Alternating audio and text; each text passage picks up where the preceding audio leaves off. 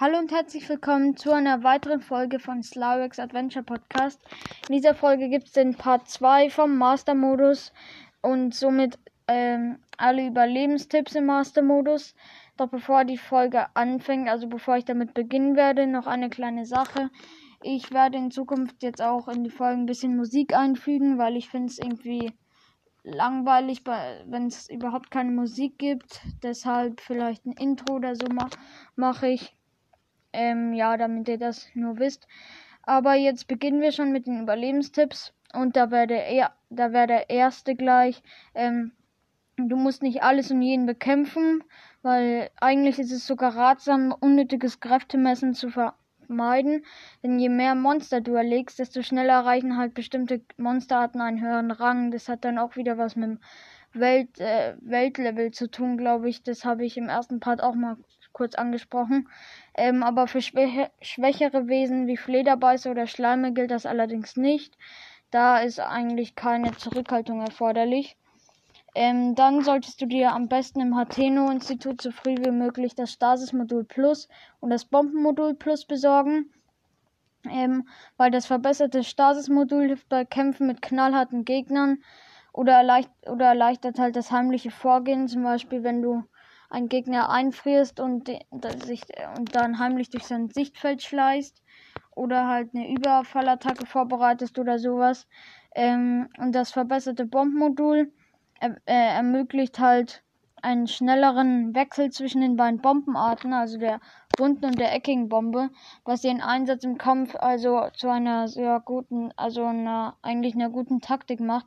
Du solltest auf jeden Fall beide Module verbessern, bevor du dann zu, auch zu, für, äh, bevor du dann auch zu den Prüfungen des Schwertes antrittst oder sowas, weil da sind die Gegner ja auch alle einen Rang höher und so und heilen sich.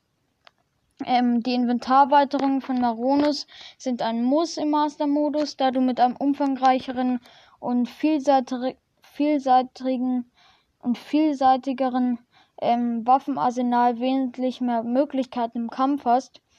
Ähm, und ähm, ja, also die, Kro die Fundorte der Kroxam, die könntest du ja, also die Fundorte der Kroxam, ich habe ja, ich habe ja, ähm, schon mal in einer Folge gesagt, was so die Auffälligkeiten sind.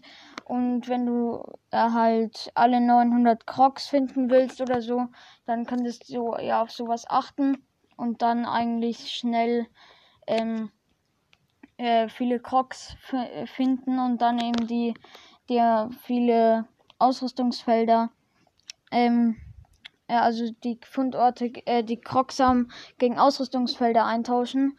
Ähm, und es hilft dir dabei auch. Es gibt die Krog-Maske, das ist aber auch in so einem DLC-Erweiterungspack dabei.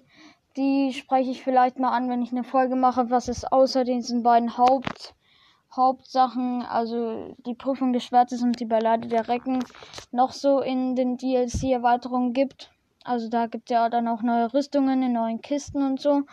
Ähm, ja, auf jeden Fall machen wir weiter mit ähm, Stärkungen und durch Mahlzeiten oder und selbstgebraute Medizin sind im Master-Modus nahezu unverzichtbare Hilfsmittel, besonders wenn du dich mit Gegnern vom Kaliber eines Loin auseinandersetzen willst. Ähm, ja, das ist auch, äh, es ist auch gut viel zu kochen und so. Weil zum Beispiel ein Maxi, eine Maxi-Frucht, jetzt zum Beispiel Maxi-Trüffel. Also ist jetzt keine Frucht oder ich, keine Ahnung, auf jeden Fall. Ähm, äh, gibt es dir schon äh, halt es schon alle Herzen plus noch ein zusätzliches Bonusherz, also so ein temporäres gelbes Herz. Schon wenn du ein also wenn du ein Maxi-Trüffel kochst, ähm, erhältst du schon dieses Gericht. Das ist ziemlich gut. Also auf jeden Fall solltest du viel kochen und Stärkungen und so ne, ähm, auch äh, zubereiten und sowas. Ähm, ja, jeder erfahrene Breath of the Wild Spieler ähm, weiß natürlich, wie praktisch ein umfangreiches Reisenetz durch freigeschaltete Türme oder Schreine ist, auch beim Sammeln von Materialien. Also wenn du den, zum Beispiel wenn du den Firen Turm freigeschaltet hast, dann kannst du ja regelmäßig innerhalb weniger Minuten über 30 Maxi Durian, sammeln. Ähm, ja. Äh, unnötige Kämpfe solltest du zwar vermeiden, besonders mit Gegnergruppen, aber nutze eigentlich, aber nutze die Gelegenheit, einzelne Feinde auszuschalten, die wertvolle Objekte hinterlassen, ähm, die zum Beispiel später zur Verbesserung von Rüstungen benötigt werden. Äh, ein Vorteil beim Master-Modus ist auch, dass du schon frühzeitig Zugriff auf bestimmte Materialien hast, die im normalen Modus eigentlich anfangs sehr rar sind, also selten. Ähm, dann Überfallattacken können massiven Schaden anrichten, während deine Waffe nur geringfügig, nur geringfügig abgenutzt wird. Also solltest du so oft wie möglich auf diesen Überraschungsangriff setzen. Außerdem empfiehlt es sich jederzeit wenigstens eine schwere Waffe mit einer Angriffskraft von 30 oder mehr in der Hinterhand zu haben, die nur zu diesem einen Zweck eingesetzt wird. Und ähm, denke daran, dass es möglich ist, Link im offenen Kampf hinter den Feind zu bewegen, also besonders bei trägen Moblins oder so. Und die, da kannst du so unter Umständen einen Schadensbonus, einen Schadensbonus zu sichern. Also da kannst du unter Umständen dann einen, Schaden, einen Schadensbonus sichern. Ähm, eine Methode, mit der du das regelmäßig hin, hinbekommen kannst, besteht da, darin, eine Bombe zu legen.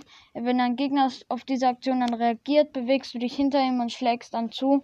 Das verursacht, wie gesagt, massiven Schaden, Überfallattacke. Also achtmal. Also der Schaden, den man eigentlich mit einem Schlag zufügt, dann, äh, zufügt, dann halt mal acht.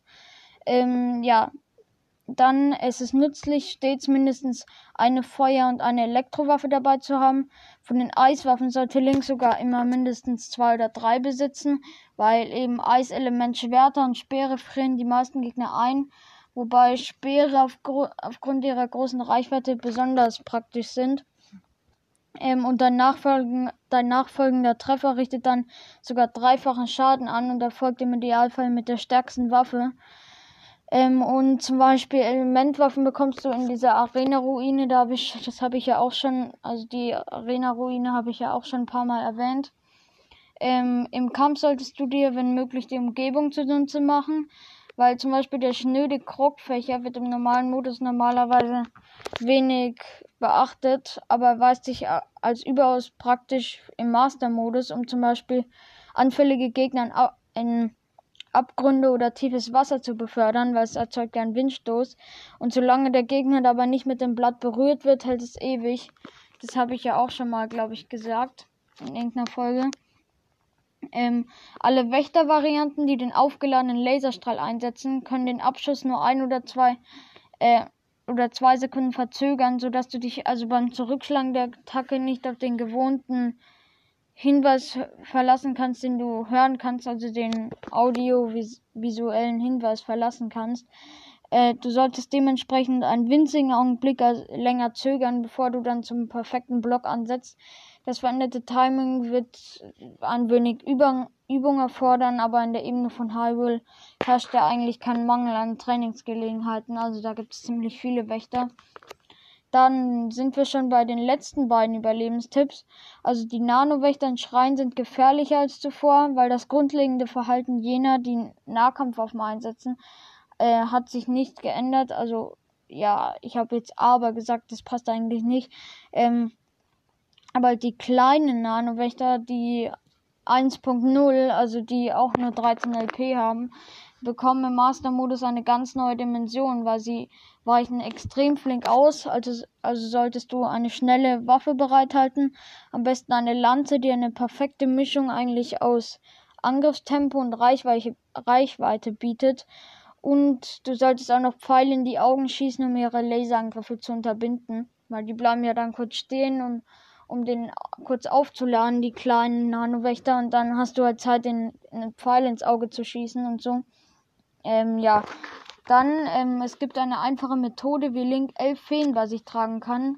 Dazu sammelst du drei oder vier an einer Quelle einer großen Fee ein und teleportierst dich dann zu einer anderen. Normalerweise ähm, werden dort dann keine weiteren mehr auftauchen, solange du drei oder mehr in der Tasche hast. Doch diese Einschränkung lässt sich mit einer ziemlich leichten Methode leicht äh, doch diese Einschränkung lässt sich mit einer ziemlich guten Methode, die auch sehr leicht ist, sehr äh, sehr leicht umgehen. Also dazu öffnest du dann deine Tasche und lässt lasst äh, und lass und lässt Link alle Feen in die Hand nehmen.